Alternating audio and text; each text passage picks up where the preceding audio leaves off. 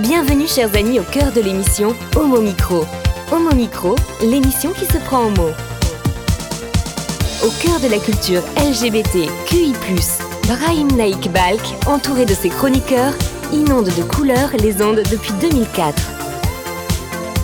L'aventure continue avec cette nouvelle émission qui commence maintenant. Avec le cercle des chroniqueurs, ravi de vous savoir euh, à l'écoute et de vous retrouver. Je suis vraiment très heureux. Alors, les chroniqueurs parmi moi ce soir, parmi nous, parmi moi ce soir, le fameux petit lapsus, Eric Garnier, le retour en chair et, Et en os dans les c'est studios. le, le cercle des chroniqueurs, euh, non pas disparus, mais de retour, pour un euh, très beau roman qui s'appelle Les Prophètes. Et parmi moi, Nicolas Rividi. Bonsoir Nico. Salut, salut Brahim, euh, salut tout le monde. Bon bah on a été euh, sauvé par la peau du cul pour la troisième fois en 20 ans, ça commence à faire beaucoup. Et tout est réuni pour rejouer la même guignolade dans 5 ans. Vous avez compris que c'est une page politique avec tout ce que nous savons et que nous avons vécu euh, hier soir. Un invité ce soir en deuxième partie d'émission, Étienne. Bonsoir. Bonsoir parmi moi. Euh, ce soir, on, on va parler avec Tadio Alicante d'Obsession de sexe et de Thomas Mann pour son livre Tu sais le dire Tu vas nous dire, moi, Mais oui, le dire, garçon from LA.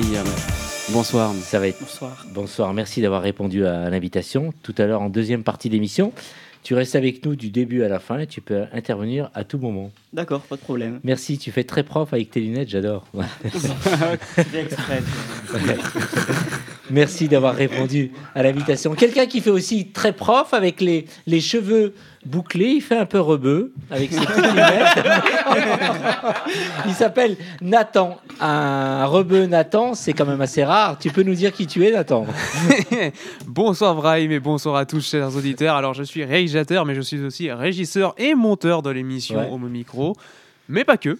Euh, voilà, euh, j'ai plein de choses aussi, euh, forcément. Je fais plein d'autres choses dans la vie. Ouais. Euh, là, je vais avoir un projet très intéressant actuellement sur lequel je suis en train de bosser. Ça fait à peu près depuis trois mois et sur lequel je suis très fier parce que voilà, c'est quelque chose qui me parle, c'est quelque chose qui me prend à cœur.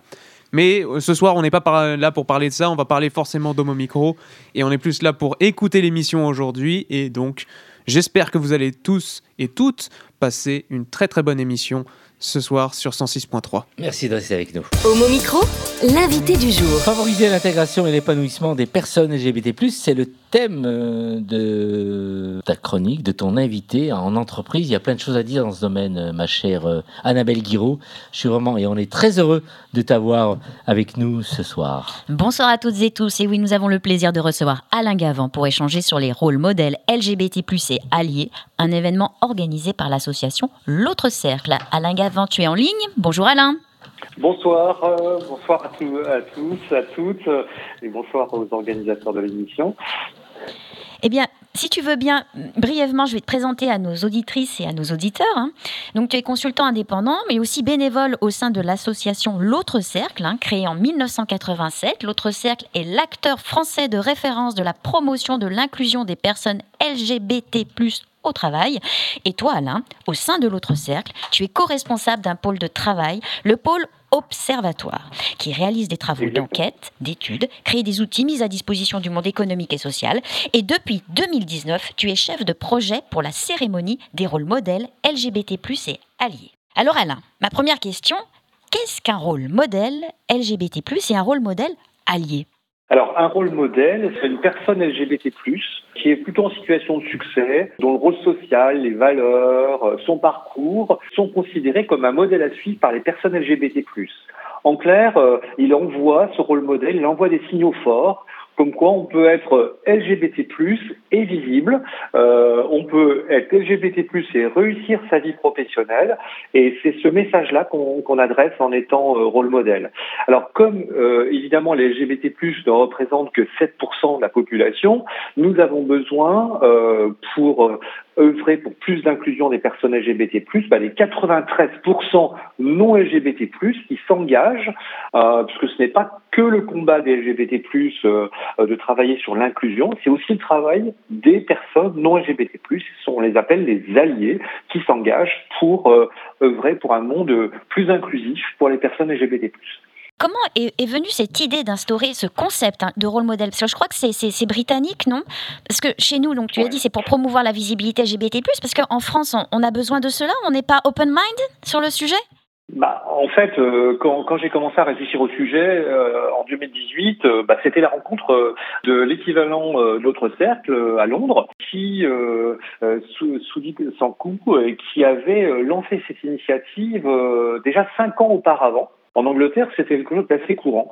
Et, euh, et, alors, il n'y a pas de raison hein, que nous ne travaillions pas sur ces sujets euh, en France, puisque bon, euh, euh la question des LGBT-phobies reste encore euh, un problème important. C'est une personne sur quatre hein, euh, dans toutes les études qui souffrent de, de LGBT-phobie.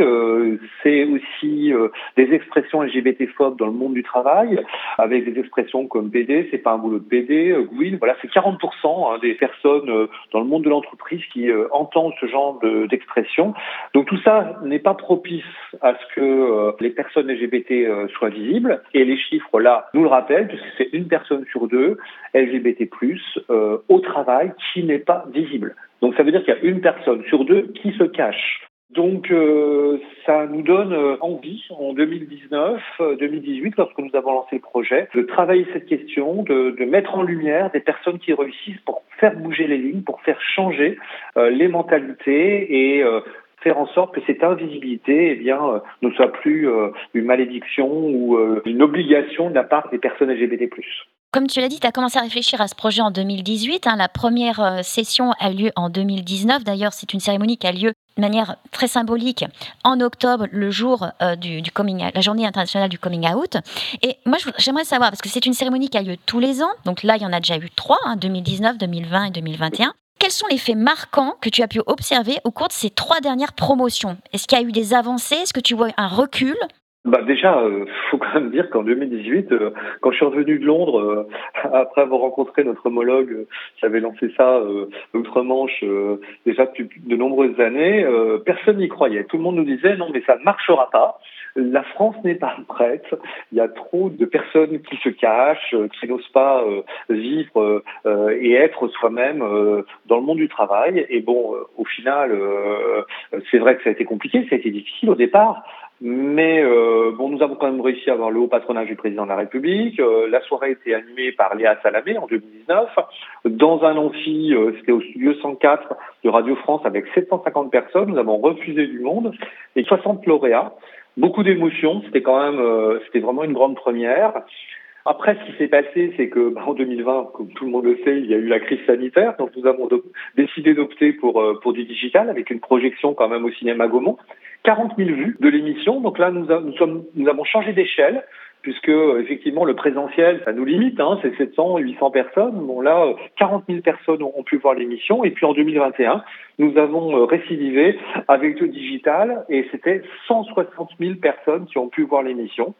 Euh, donc le, le, digital nous a permis de capter davantage de, de personnes. Bon, euh, ce qui nous a frappé, c'est que en 2019, c'était vraiment beaucoup d'entreprises américaines, anglo-saxonnes, plutôt des grands groupes, des entreprises déjà très acquises au sujet. Aujourd'hui, euh, les rôles modèles sont euh, des personnes qui viennent euh, d'entreprises aussi françaises, comme Renault, comme Schneider Electric, comme LVMH, comme Legrand, également dans le secteur d'industrie. Il y a eu une évolution quand même notable des profils des, euh, des rôles modèles euh, et des alliés. Et, aujourd'hui, euh, cette édition s'impose hein, dans le monde du travail. La notoriété est très très forte. Les candidats sont, sont très mobilisés, les entreprises sont très mobilisées. Et aujourd'hui, une entreprise qui n'a pas de rôle modèle, bah, c'est effectivement un peu étonnant. Et, et, et les entreprises veulent absolument avoir des rôles modèles dans l'édition parmi les lauréats. Alors pour 2022, quelles sont les nouveautés? Alors on pérennise. On veut vraiment que ces éditions euh, soient bien encore présentes, donc, euh, mais quand même une volonté très forte. Nous voulons plus de femmes. Il y a un vrai souci de visibilité des lesbiennes. Elles, n'étaient que 35%. Euh, et ça, ce n'est pas acceptable. Donc, il faut vraiment faire en sorte d'avoir plus de femmes parmi les lauréates. Et puis également, nous voulons avoir plus de lauréats en région. Euh, il n'était que 28% euh, l'année dernière, c'était à peu près équivalent sur les éditions passées.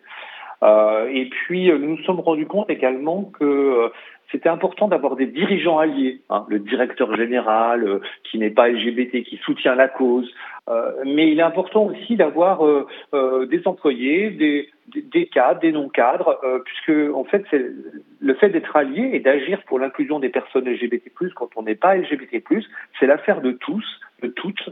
donc nous avons ouvert cette catégorie non dirigeants pour les alliés. Donc vous voyez, de la pérennisation, mais aussi des nouveautés euh, pour faire bouger les lignes, continuer à faire bouger les lignes. Comment faire pour être nommé par le jury des rôles modèles? Monter un dossier, passer un casting, la date limite d'inscription? Dis-nous tout. C'est hyper simple. Hein. Vous allez sur le site, on vous donnera l'adresse tout à l'heure.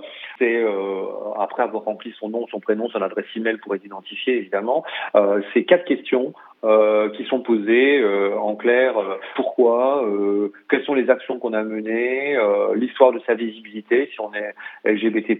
Donc c'est très très simple. Hein. En plus c'est limité en nombre de signes, hein, donc ça ça va vous prendre maximum 15-30 minutes. Et ensuite donc un jury se réunira le 13 juin. La clôture c'est le 31 mai. Hein. Vous devez candidater avant le 31 mai. Le 13 juin un jury se réunit, un jury composé d'anciens rôles modèles des années précédentes et puis euh, euh, d'interlocuteurs de l'autre cercle euh, et, notre partenaire Radio France. Les lauréats seront notifiés deuxième quinzaine de juin et ensuite il y aura cette fameuse cérémonie dont je reparlerai tout à l'heure. Donc on a dit c'était en octobre, hein, la journée internationale du coming out. Mhm. La date cette année, le lieu, est-ce que tu as déjà des infos là-dessus? Est-ce que des intervenants sont déjà identifiés? Alors en fait, euh, oui, nous avons quelques pistes. Euh, bon, euh, c'était l'année dernière Jean-Baptiste Marteau, Léa Salamé, Julia Foyce, hein, donc des animateurs journalistes connus. Donc là, je ne vais pas révéler encore parce que ce n'est pas encore totalement confirmé. sur le lieu, donc comme je vous l'ai dit, il y aura un événement digital. Hein, et donc j'espère euh, que nous aurons euh, cette année plus de 200 000 euh, personnes qui pourront voir notre émission. Et puis des événements, en plus de l'événement parisien, ce sera certainement dans un très grand cinéma. nous visons cette en personne. et puis, nous visons également des événements organisés en région. alors l'année dernière, c'était à Nantes, c'était à Toulouse. J'espère cette année que nous aurons également trois ou quatre autres grandes villes euh, où euh, se déroulera également la projection privée de, l'émission. Euh, l'idée, c'est aussi d'être festif, hein, de célébrer ces, ces rôles modèles hein, qui, qui, qui, jouent un rôle important pour la visibilité des personnes LGBT+. Bien, merci Alain. Donc on se dit rendez-vous en octobre 2022 pour la quatrième cérémonie des rôles modèles LGBT+ et alliés. Et auditrices, auditeurs, si vous êtes intéressés par une, euh, si vous voulez être euh, participer au rôle modèle, vous posez votre candidature sur le site https deux points deux fois slash rôle modèle LGBT .fr, rôle modèle au pluriel. Au pluriel. Et, et ce, cette, cette, adresse vous sera répétée euh, sur nos réseaux sociaux. Merci Alain. Merci Alain. Merci bah, Annabelle. À très vite. Alain, c'est Brahim. Parole maintenant au, lauréat. Ouais. Alain, c'est Brahim. Une question. On aimerait bien un jour voir euh, euh, bah, cette cérémonie diffusée en direct dans une chaîne publique même si c'est pas France 2, ça peut être France 4 ou autre, ou France 3. Tu penses que ça peut être possible un jour ou pas du tout? Alors j'espère. Hein, euh, bon, mon objectif c'est euh, euh, en 10 ans, c'est-à-dire dans 6 ans, c'est d'avoir 1000 rôles modèles. L'édition s'est imposée, donc c'est bien notre objectif un jour d'être sur une chaîne nationale. Euh, bon, en attendant, nous avons quand même Radio France comme partenaire média. Nous avons euh, des animateurs vedettes comme Jean-Baptiste Marteau de, de, France Télévisions qui nous soutient. Euh, euh donc, je pense que d'ici quelques temps, ce sera une émission télé, chaîne nationale et pourquoi pas publique. ça aurait tout son sens. Merci, merci pour tout ce que tu fais, merci, Alain, et à très vite. Et merci à l'autre cercle. À très vite. À bientôt. Merci. Au revoir. Vous écoutez Homo Micro, une émission de et avec Brahim Naik Balk. Et nous allons passer à la musique, cher euh, Nathan, un morceau musical qui va plaire à tout le monde, mais surtout aussi à notre ami Eric Garnier, qui doit certainement euh, adorer l'artiste que tu vas nous présenter. Oui, effectivement, Brahim. Et puis surtout, au fait, euh, j'ai un ami qui est très proche à moi, euh, qui aime beaucoup aussi ces- ce- cet artiste. Euh, il est, euh, enfin, pour moi, il est très connu et surtout, enfin, c'est quelqu'un, c'est quelqu'un que j'apprécie et surtout, c'est un artiste que j'apprécie énormément écouter et qui est intemporel pour moi. Euh, J'ai envie de vous dire, cet artiste, il représente pour beaucoup d'entre nous euh, ce que Johnny avait à la France, mais il représenterait ça dans le monde. Cet artiste, pour moi, c'est un artiste anglais déjà, premièrement, il est britannique. Il a aussi une histoire et il a eu un passé aussi LGBT qui est très connu.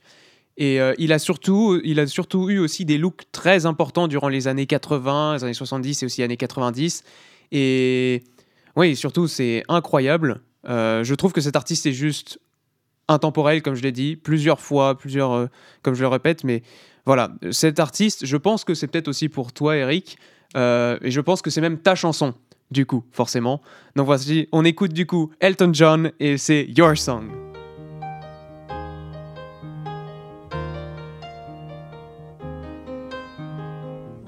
It's a little bit funny, this feeling inside. I'm not one of those who can easily hide. I don't have much money, but boy, if I did, I'd buy a big house where we both could live. If I was a sculptor, but then again, no, or a man who makes potions in a traveling show. I know it's not much, but it's the best I can do. My gift is my song, and this one's for you. You can tell everybody this is your song. It may be quite simple, but now that it's done, I hope you don't mind. I hope you don't mind that I put down in the words how wonderful life is while you're in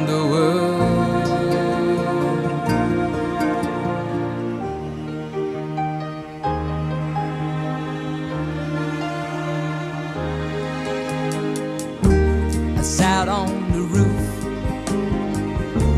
and kicked out the moss. Well, a few of the verses, well, they've got me quite cross. But the sun's been quite kind while I wrote this song. It's for people like you that keep it turned on. So excuse me for getting, but these things I do. You see, I've forgotten if they're green or they're blue.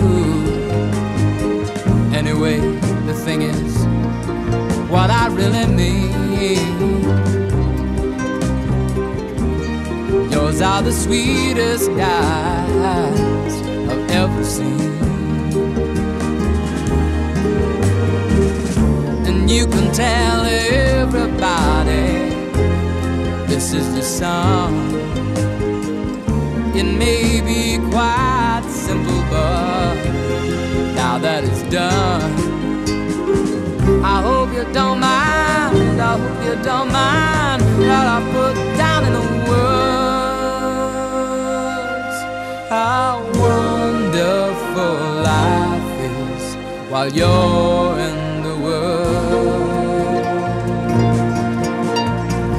I hope you don't mind. I hope you don't mind that I put down in words how wonderful life is while you're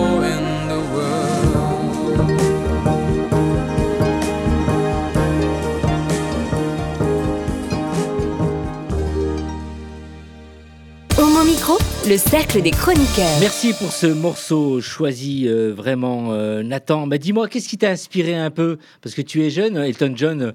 euh, bah écoute, c'est pas de ton âge. Elton John, c'est pas ton âge, mais finalement tu t'y intéresses. Pourquoi ce choix? Euh, c'est à la fois notamment euh, un ami qui aime beaucoup la musique euh, et puis ouais en soi c'est parce que il y a aussi euh, c'est il, il a dit vraiment c'est si un jour euh, il meurt genre je vais me sentir comme le comme comme Johnny est mort quoi. Donc c'est même chose même sentiment et c'est pour ça que vraiment j'ai choisi cette chanson. C'est aussi pour lui rendre hommage mais parce qu'aussi forcément mes parents aiment beaucoup cette chanson aussi donc c'est pour ça que ça parle aussi à tout le monde. Et c'est comme j'ai dit c'est un artiste intemporel. Ça vous parle, Elton John Euh, Est-ce que tu as un souvenir comme ça, Nicolas, euh, en boîte ou en non Je n'ai pas particulièrement de souvenirs euh, d'Elton John. Enfin, ça, ça fait partie de ces gens qui, font pas, qui, qui sont dans le décor et dans le paysage. Voilà, on n'imagine pas le monde sans eux. Ouais. C'est Moi, j'ai un souvenir d'il y a deux ans exactement. euh, J'étais aux Comores, à Moroni, avec un, un- un amant merveilleux. Et pendant à peu près dix minutes, euh, il a mis des, des morceaux qu'il aimait, pendant lesquels on s'est embrassé non-stop. Ouais. Et Ah. euh, il y avait Sacrifice de de- d'Elton John. Donc pour moi, euh, ça restera à jamais. euh, voilà. Quelque chose Alicante, même d'extraordinaire. s'il est un peu plus jeune que nous, notre invité. moi, je pense ouais, c'est plutôt ouais, peut-être peut-être Your Song de Ouais. Elton John, ouais, qui a été Ouais. repris par Lady Gaga, que, qui m'a fait un peu connaître cette chanson-là, Ouais, et je ouais. trouve que ouais, elle est magnifique. Eh bien, nous en arrivons maintenant à notre ami euh, Eric euh, Garnier, Les Prophètes de Robert Jones. Euh, Chez Grasset. Chez ouais. Grasset, c'est un roman? Alors, un roman, oui, qui est sorti euh, cette année, qui est traduit par David Fauquemberg. D'ailleurs, euh, chapeau, parce que ça doit pas être très facile. Alors, nous sommes. euh, Robert Jones Jr. est un, un acteur, un acteur, un écrivain noir américain, beau garçon. Voilà, je vous en dis pas plus. Et son roman se passe au début du 19e siècle, plus précisément au début des années 1800-1810, dans deux endroits, au Mississippi, donc aux USA, et puis en, en Angola, donc en Afrique noire. Et ça n'a jamais été fait, à ma connaissance, moi qui suis très âgé comme Elton John, j'ai beaucoup, beaucoup lu, et je n'ai jamais lu une histoire dont le thème c'est en parallèle, donc d'une part en Angola et de l'autre au Mississippi, deux histoires d'amour entre deux hommes noirs, deux esclaves. Bon, il y a eu des tas d'histoires d'amour, déjà entre noirs un peu moins, et entre esclaves, on imagine. Alors, ça peut paraître, oui, quand même, faut pas exagérer, euh, et eh bien, ça passe. Enfin, ça passe. Ça, on y croit tout à fait. Non, ça se passe pas du tout bien. Euh, voilà. Alors, c'est donc deux amours qui, euh, bien sûr, vont. euh, dont on va lire une partie, mais qui, je crois, pour les deux histoires, ne se terminera pas forcément bien. Alors, la première histoire, c'est dans le Mississippi, dans, une, euh, dans le sud, euh, une plantation de coton. Isaiah et Samuel sont deux jeunes, deux jeunes euh, qui ont été arrachés à leur famille et qui travaillent sur une plantation avec toujours ces, horribles blancs qui veulent tout diriger et esclavagiser les gens. Donc là, il y a une description en effet d'un climat euh, bon, qu'on connaît, mais qui euh, à chaque fois nous révolte. Et ils vont être tous les deux euh, en danger, non seulement par la vie quotidienne, mais en plus par la religion. Car un, un des Noirs va être intronisé par le patron blanc, qui va lui coller dans la tête tout le barda religieux. Voilà, et, euh, et euh, ce nouvel adepte qui s'appelle Amos, qui est un des esclaves aussi, eh bien, va repérer, on va finir par savoir qu'Isaïa et Samuel ne sont pas que deux gamins qui se sont connus enfants et qui ont été euh, déportés, mais qu'ils s'aiment. Viendra se mêler euh, à cette ambiance très lourde le fils de la famille qui s'appelle Timothy, dont on découvrira que euh, son voyage où il a fait des études dans le nord des USA lui a donné des idées euh, très différentes de celles de son père et en plus il ne va pas se montrer insensible à la beauté de ces deux jeunes hommes. Voilà donc le climat aux USA. Tout à fait autre chose, à peu près à la même période, en Angola, donc dans un royaume dont le roi est une femme, mais on l'appelle le roi, mais le roi s'appelle Akusa, c'est une femme lesbienne, et nous assistons, euh, avec beaucoup de faste, au mariage de deux jeunes hommes qui s'appellent Elewa et Kosi. Et euh, pas de chance pour eux. Alors, ce mariage est tout à fait accepté dans les traditions euh, de cette partie de l'Angola. Et euh, bah, les Portugais euh, viennent mettre leur nez, bien sûr, euh, dans ce pays. Et bien sûr, ils vont installer la religion. Et ce mariage choque au plus haut point un des, un des religieux qui, Ouais. qui est là et qui va essayer d'évangéliser. Et euh, ils vont être euh, des victimes toutes trouvées pour euh, euh, faire de, de bons esclaves et être euh, envoyés euh, certainement en Amérique. Mais il se passera un certain nombre de choses euh, qui, euh, qui font qu'ils n'arriveront pas. Alors, bon, c'est très lourd hein, comme climat, euh, c'est euh, c'est terrible, c'est très beau aussi, car euh, l'auteur a un style, alors qu'on peut aimer ou pas, un souffle lyrique. Il y a de très bonnes critiques dans les, les- magazines américains. Alors, ce style est, assez poétique. Bon, il y a plusieurs voix. Ce sont des, des Africains d'origine, donc il y a toute une série de, de, de références à des mythes, à des croyances que moi-même je ne comprends pas forcément toujours bien. Mais euh, ce style euh, et peut-être cette culture que je n'ai pas n'empêche pas euh, de d'être saisi par cette histoire vraiment. Et ce style poétique peut-être a pour but de magnifier ces hommes que les blancs veulent rabaisser. Euh, et le- peut-être ce style aussi vise à donner à ces, hommes, ces jeunes hommes, une dignité par les mots, par, par des phrases, une dignité qui leur est refusée. Donc c'est à la fois euh, très lourd, très beau, et c'est extraordinaire, car jamais on a abordé un tel thème. Donc ça s'appelle Les Prophètes de Robert Jones Jr. et la maison euh, mythique Maison Grasset. Bravo à cette maison de euh, traduire, c'est quand même 600 pages.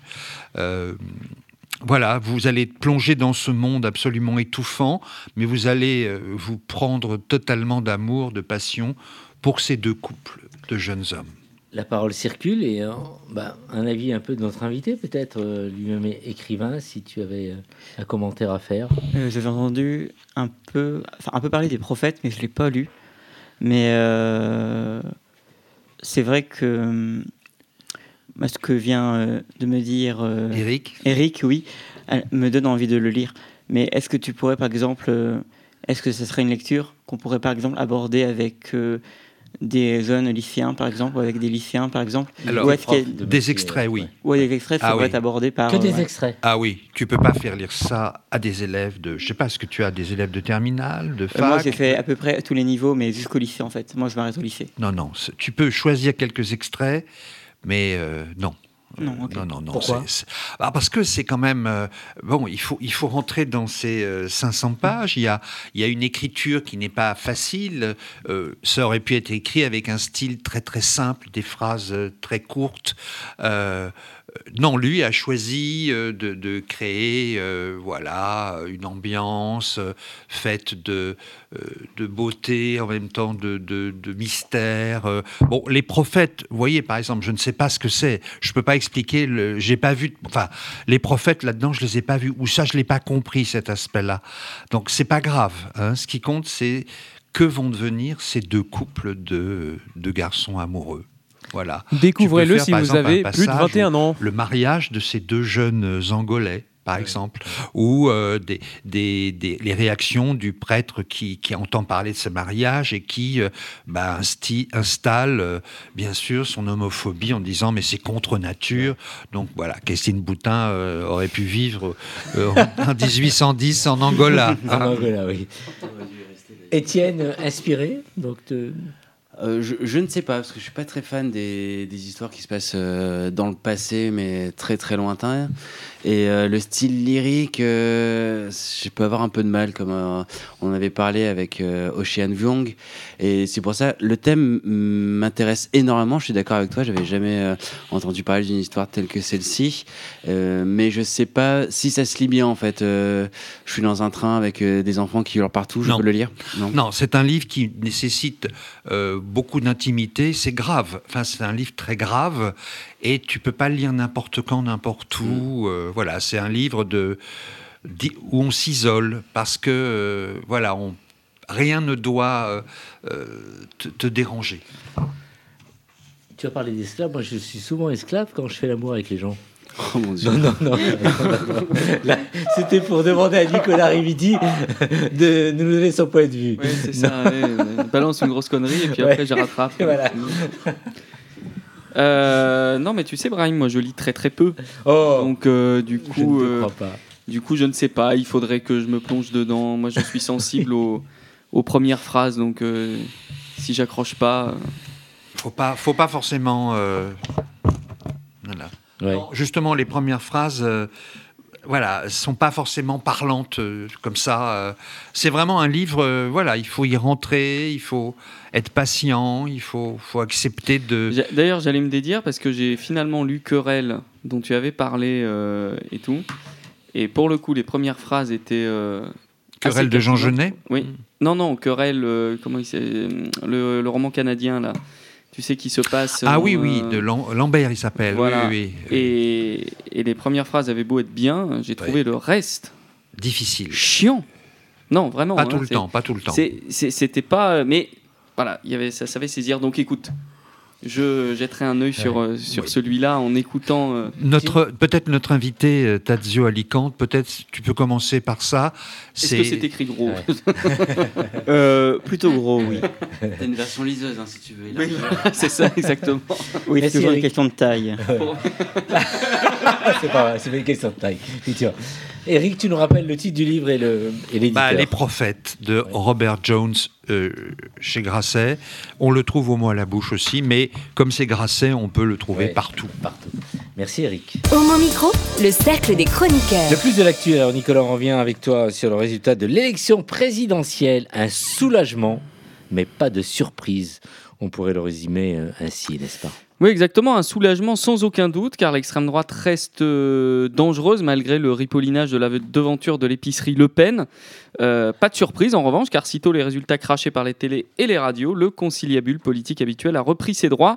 L'union nationale aura duré un peu moins de deux semaines. D'ailleurs, Macron l'avait déjà plus ou moins euh, sabré et enterré en déclarant quelques jours après le premier tour qu'il n'y avait pas eu de Front républicain en 2017 et qu'il n'y en avait pas plus aujourd'hui, façon de renvoyer à leurs chères études celles et ceux qui, aujourd'hui, fort courageusement, n'acceptent pas l'idée que l'extrême droite fasse partie du paysage politique ordinaire, et je suis de cela. Nous avons néanmoins eu droit aux formules de circonstances, déjà entendues en 2002 et en 2017, pour rassurer un électorat de gauche orphelin, et d'orloter malgré tout un électorat d'extrême droite qui pèse de plus en plus lourd dans le pays. En cinq ans, la baraque Le Pen a accueilli plus de 3 millions de bulletins supplémentaires, bref, un carton absolu pour un parti qui tient encore des discours complètement anachroniques et qui, malgré les outrances de Zemmour, n'a que partiellement réussi à faire oublier son thème astral, collabo, ascendant, milicien. L'extrême droite n'arrive toujours pas euh, au pouvoir et c'est un problème pour euh, Macron. Bah, tant mieux pour lui, tu me diras. Bah écoute, euh, oui, cette, cette fois-ci, euh, non. On a encore euh, réussi à avoir un, un sauf-conduit, mais j'ai envie de dire que de déni. Et d'ailleurs, j'en parlais dans une chronique précédente sur ce que j'appelais le syndrome Jurassic Park. Moi, je vois trois types de déni. Le premier, c'est le déni du sens du vote d'extrême droite. Ouais. Il faut voir que euh, on, on a dans ce pays un mal fou à mettre des mots et des termes sociologiques sur ce qu'est le vote d'extrême droite.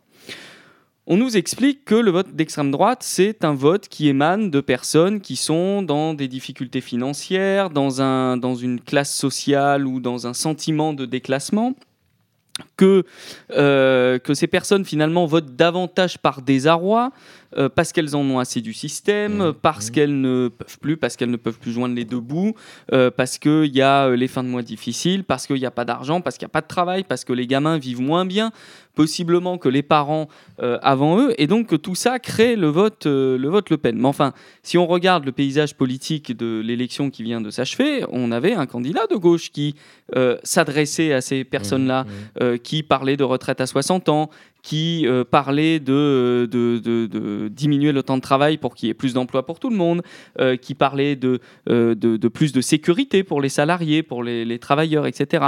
Et, et ces gens ont préféré voter pour l'extrême droite. Ils n'ont pas préféré voter pour Jean-Luc Mélenchon. Pourquoi Et oui, mais en fait, le grand mystère, il s'éclaircit. Depuis un certain temps. Hein. Alors, ça dure depuis un certain temps, mais le problème, c'est qu'on ne met pas des mots là-dessus, et que le mot qu'il y a à mettre là-dessus, c'est celui de racisme. C'est-à-dire que ces classes populaires à qui on a expliqué depuis des années que c'était les immigrés qui leur piquaient leur travail, on finit par le croire. Mhm. Et donc aujourd'hui, au lieu de se focaliser sur une conscience de classe qui engloberait justement les travailleurs immigrés, c'est-à-dire en ayant une conscience sociale qui, vous, qui te fait dire que, bah, euh, en fait, tu as plus en commun avec le travailleur immigré algérien qu'avec le euh, grand patron de ta boîte, euh, et ben en fait, ça s'est passé complètement à la trappe. Et ça, c'est une des grandes victoires du Front National, c'est qu'ils ont réussi à instiller dans la société le fait que réellement, les problèmes du chômage étaient liés à l'immigration. Alors, c'est complètement débile, parce que si on se pose un instant, en fait, les, les- migrants d'aujourd'hui, ils font précisément les boulots dont plus personne ne veut chez nous. Donc en fait, ils piquent le travail de personne, ou plus précisément, ils piquent des boulots dont personne ne veut. Donc en fait, l'argument se casse la gueule tout de suite, mais l'extrême droite réussit année après année à faire son terreau, à faire de, de cette idée son terreau, à croître là-dessus, sans qu'il y ait aucun obstacle qui lui soit opposé. On a l'impression que ces gens qui se sentent exclus, qui sont français et qui se sentent exclus, euh, ont besoin du coup d'exclure d'autres gens pour Oui. euh, se retrouver un petit peu de, de dignité à leurs yeux. Euh, voilà, c'est terrible. hein. Terrible. Exactement, mais dès qu'on leur dit qu'ils sont, euh, qu'ils votent FN parce qu'ils sont racistes, ah, surtout, il faut pas leur dire, les pauvres, vous comprenez, ils souffrent déjà, et puis c'est pas ça, il y a quand même pas 42% de fachos dans ce pays. Eh ben si, je le dis ce soir, il y a bien 42% de fachos dans ce pays, et que tant qu'on ne leur dira pas, il n'y aura pas de travail sur eux qui sera fait pour se questionner aussi de savoir pourquoi est-ce que entre deux candidats qui, alors, attention, c'est- un peu dangereux ce que je vais dire, mais euh, qui semblent avoir des programmes similaires d'un point de vue social. On sait que le programme de Marine Le Pen, en fait, n'est pas du tout un programme social, mais en tout cas maquillé comme tel. Eh bien, pourquoi est-ce qu'ils vont vers celui-là, qui est raciste en plus, plutôt que celui qui professe des valeurs d'égalité, d'équité, etc. Moi, j'ai beaucoup d'amis qui sont euh, infirmières ou infirmières en province. hein. et quand je les ai au téléphone, on me dit souvent on n'arrive pas à joindre les deux bouts, on, on galère, euh, euh, on n'a pas de bon salaire. euh, ben, je vote Le Pen. Et je, je sais que ces gens-là n'ont pas un fond raciste. Ils votent Le Pen euh, en C'est un vote de protestation aussi. voilà. Il y a des gens qui vont pas plus loin dans leur réflexion que leur colère. Ils, sont en colère, donc ils vont, ils vont, ils vont se servir de, de quelqu'un qui a jamais encore été au pouvoir. Euh, voilà, c'est des gens qui ne réfléchissent pas plus loin que le bout de leur euh, feuille de paye. Euh, C'est Bon. vrai, c'est vrai, mais quand même, on sait qui est le Front National. On sait que un des premiers, euh, Ah ouais. euh, un des premiers projets que défendait Marine Le Pen si elle arrivait au pouvoir, c'était un référendum sur l'immigration. Il n'y a pas de sur, il y a, il y a- il y a pas Qu'elle n'aurait pas pu en fait. faire d'ailleurs. Peu importe, mais ces gens ont voté pour elle, pour ça, entre autres. Le deuxième déni que je vois, c'est le déni de la droite. C'est-à-dire que euh, la droite républicaine aujourd'hui fait 4,3%, c'est-à-dire qu'on peut se foutre de la gueule de la gauche qui se casse la gueule, mais enfin la gauche, elle est à quasi 30%, hein, si on somme l'ensemble des, des, des voix de gauche euh, du premier tour. La droite républicaine, elle, elle est à 4,33%. Et aujourd'hui, ces gens qui portent une part de responsabilité lourde dans le fait d'avoir fait monter le Front National parce qu'ils ont popularisé leurs idées, parce qu'ils se sont accrochés à leurs idées, eh bien, euh, ils, euh, aujourd'hui, en fait, ils se, ils se présentent comme étant euh, un, une, éventualité, une opportunité à saisir pour, les, pour les législatives, etc., en dehors de toute réalité. On ne comprend pas très bien ce qu'ils font.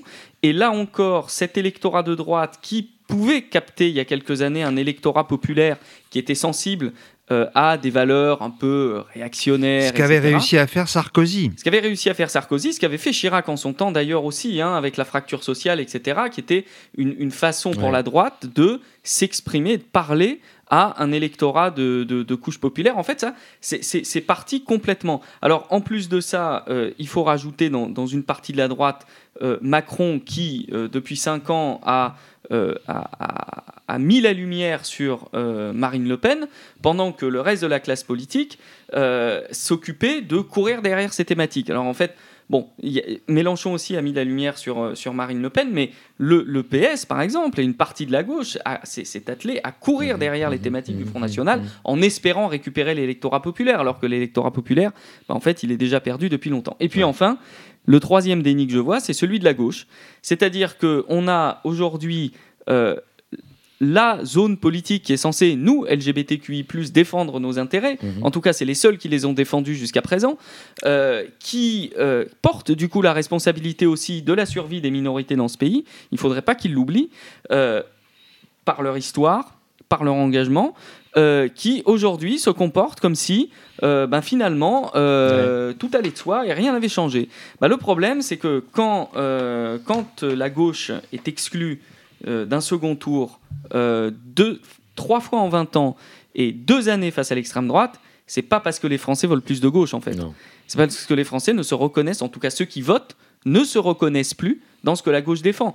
Donc, droit d'inventaire et devoir d'inventaire pour la gauche dite de gouvernement, elle doit aussi se questionner sur le fait de savoir pourquoi, eh bien, quand on parle d'écologie, quand on parle euh, d'un certain nombre de la défense d'acquis sociaux, etc., en fait, ça n'intéresse pas, ça ne capte pas. Il y a un vrai truc là-dessus. On a Jadot qui est à, qui est à, euh, à, peine, à peine plus de 5, non, même moins de 5%. Euh, on a Hidalgo euh, qui est à 1,83. On commence à compter les dixièmes, enfin, on, on Oui. commence à compter les centièmes. Ouais, ouais. C'est quand même lunaire. Ouais, Euh, le... Alors Mélenchon qui est un peu plus haut, mais qui ne parvient pas à, à, passer, ce, à passer ce plafond de verre. Donc voilà, moi ce que je vois, et je le disais dans, dans, l'intro de, l'émission, c'est-à-dire quand je disais qu'on est reparti pour la même guignolade dans 5 ans, c'est que les déclarations qui sont faites euh, après le euh, et après je vais je vais arrêter de parler parce que ça fait beaucoup trop mais euh, les déclarations qui sont faites le soir du premier tour sont exactement enfin, nous, nous nous promettent exactement la même chose et que je ne vois aucune raison de penser que malheureusement euh, il n'y ait pas tout pour euh, créer le- la Ouais. même condition dans 5 ans voilà. Nathan, tu souhaitais ré- réagir Euh, oui, alors déjà, euh, première chose aussi que je voulais dire, c'est que il y a beaucoup de personnes qui ont voté autour de nous. Tout le monde savait qu'on avait une responsabilité et que notre vote allait compter, absolument. Euh, que c'était un moment important. Euh, ce que j'ai vu, en tout cas, c'est que, voilà, par exemple, au deuxième tour, quand on a vu, il y avait du coup Macron versus Le Pen, euh, j'avais des personnes dans ma classe qui étaient en train de. Enfin, ai questionné et tout ça, ils m'ont dit Bah écoute, moi je vais voter Le Pen parce que j'ai pas, j'ai pas envie de voter pour cette arnaque de Macron, quoi. Ils nous ont, ils m'ont dit clairement ça. Ils m'ont, ils m'ont dit, je, j'aurais jamais osé voter pour lui déjà. Même en 2007, j'ai pas voté pour lui. J'avais voté blanc. Mais là, je veux dire, euh, par faute d'abstention, j'ai voté Le Pen parce que même si le programme me plaît pas, c'est juste que j'aime pas, j'aime pas le programme de Macron et j'aime pas Macron en général. Surtout après l'arnaque qu'il nous a fait des 4 millions déboursés à McKinsey. Donc, j'ai essayé de le raisonner en lui disant que McKinsey, c'est qui- qu'une petite partie de son programme et surtout de ce qu'il avait fait. Et après, derrière, euh, j'ai envie de dire, si Mélenchon était passé au deuxième tour, euh, d'ailleurs, il, il a échoué à très peu parce que il a échoué à, je crois, il lui manquait 440 000 voix ou quelque chose comme ça, ce qui est juste très peu. Et d'ailleurs, j'ai envie de revenir sur ça, c'est que il y a beaucoup de personnes aujourd'hui, et moi, ce que je trouve même très étonnant, c'est que les personnes et même les, les personnes qui sont âgées entre 18 et 24 ans sont majoritairement votants pour Marine Le Pen. Et ça, c'est quand même très, très, très, très, très bizarre. Parce qu'en fait, euh, pour moi, euh, moi je trouve c'est ça qui est un peu un souci, c'est que aller voter pour Le Pen déjà à 18, 20, euh, entre 18 et 24 ans, c'est déjà un souci parce que on nous dit toujours quand on est jeune, on vote de gauche. Après, tout dépend des régions. Je ne dis pas, il n'y a, a pas, a pas de souci, etc. C'est vrai que ça, peut, ça, peut, ça peut varier et ça peut, ça peut différer. Mais tout ce que j'aimerais dire, c'est que il y a un moment aussi où il faut faire la part des choses et se dire que voter Marine Le Pen et voter l'extrême droite, c'est il faut faire attention à un le passé de la personne et deux il peut toujours ressortir à n'importe quel moment, comme on l'a vu récemment d'ailleurs en traitant des journalistes non pas de journalistes mais d'amuseurs, ce qui n'est pas totalement faux, mais qui reste quand même des journalistes qui ont des vraies chroniques et qui sont et qui ont des vrais projets. Donc voilà, c'est- c'était ma, ma chronique aussi un peu coup de gueule entre guillemets. Très très juste. Merci euh, euh, Nathan et merci aussi pour cette euh, chronique euh, approfondie et intéressante, euh, Nicolas. hein. et ouais, comme toujours. Chronique et, interactive euh, ce soir. ouais, et rendez-vous aux législatives parce que ce n'est Je pas. ne me présente C'est pas. la par dernière manière d'ailleurs de Ouais. voter en plus. Merci Nicolas. Homo Micro, l'émission LGBTQI+, qui se prend au mot. Avant d'accueillir notre invité euh, Tadzio Alicante, euh, on passe à la musique, euh, Nathan. Oui, et puis euh, cette musique d'ailleurs que j'ai envie de, de montrer d'ailleurs par rapport à ça, c'est qu'il y a marqué euh, justement, c'était une présentielle, le, racis- le racisme en désespoir. Et il y a une chanson qui est très très belle, il y a plusieurs chansons qui ont été faites contre le racisme. Euh, moi, je pense euh, notamment avec euh, Michael Jackson, qui est Black or White notamment. Mais c'est pas cette c'est pas cette chanson que j'ai choisi de lui. J'ai voulu choisir la chanson qu'il avait faite un peu plus tard, qui s'appelle du coup Man in the Mirror. Et cette chanson, en fait, c'est, il dit justement, il dit, if you want to make the world a better place, take a, take a look at yourself and then make the change. Et je trouve ça c'est très très fort parce que ça veut dire, regarde-toi dans une glace, dis-toi qui tu es, regarde aussi le monde qui est autour de toi pour pouvoir changer et pour pouvoir te forger ta propre opinion. Et pour ensuite, du coup, on va dire, euh, débunker le mythe du, du racisme et surtout de- des personnes qui. surtout de toutes les croyances qu'on a autour des, des Noirs ou des Arabes ou tout ce qu'on veut autour de nous. Et je trouve que c'est cette chanson-là que je veux passer ce soir parce que c'est très important. Aujourd'hui, le racisme est encore un, un sujet qui est très très fort dans notre pays. Il y a pas mal de tensions qui sont créées, notamment avec la police ou autres. Et donc, c'est cette chanson que je veux passer ce soir. On écoute tout de suite Man in the Mirror de Michael Jackson.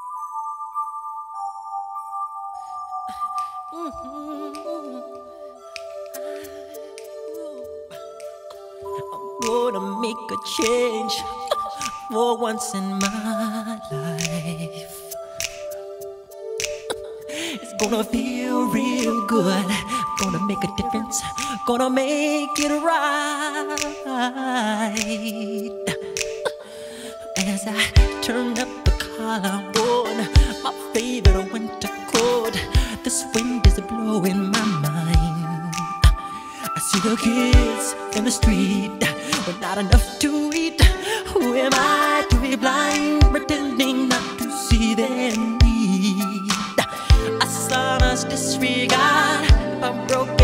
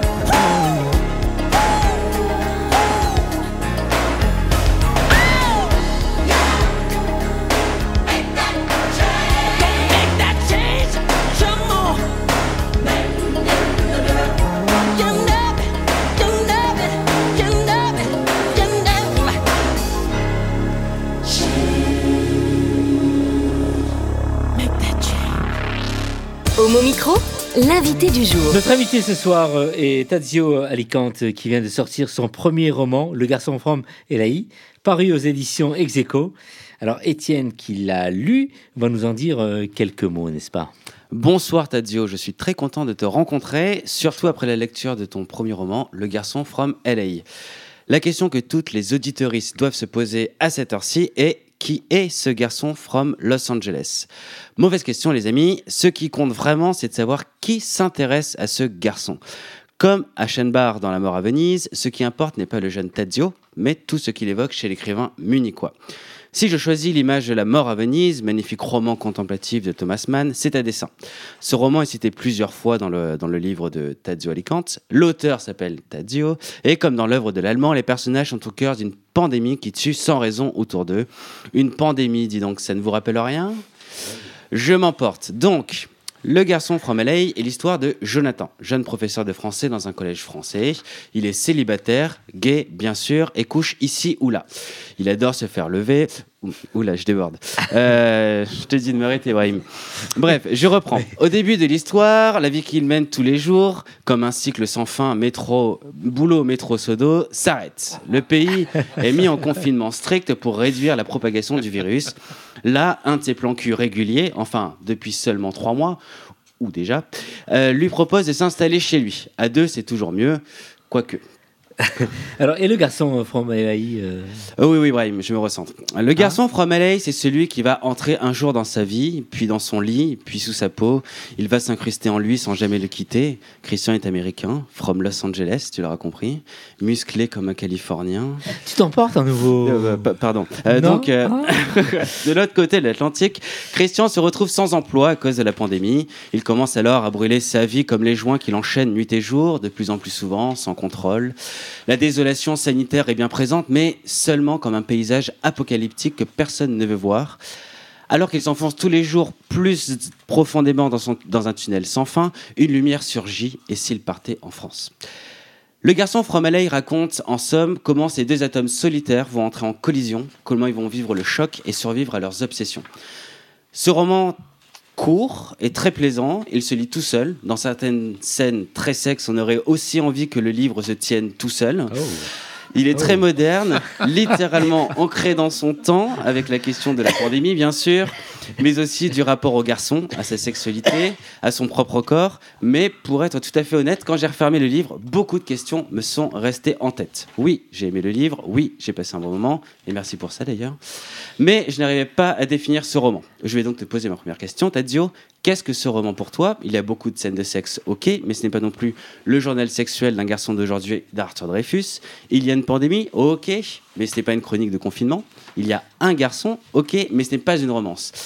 Comment définirais-tu donc le garçon from LA Alors, quand j'ai commencé à écrire mon roman, j'étais en train de lire de Vincent de Hervé Guibert, et euh, j'avais eu l'idée d'un journal de bord à la fois sentimental et sexuel, euh, qui se fait, qui est plutôt à la mode actuellement. Et puis au fil de l'écriture, je me suis aperçu que ça prenait un autre chemin.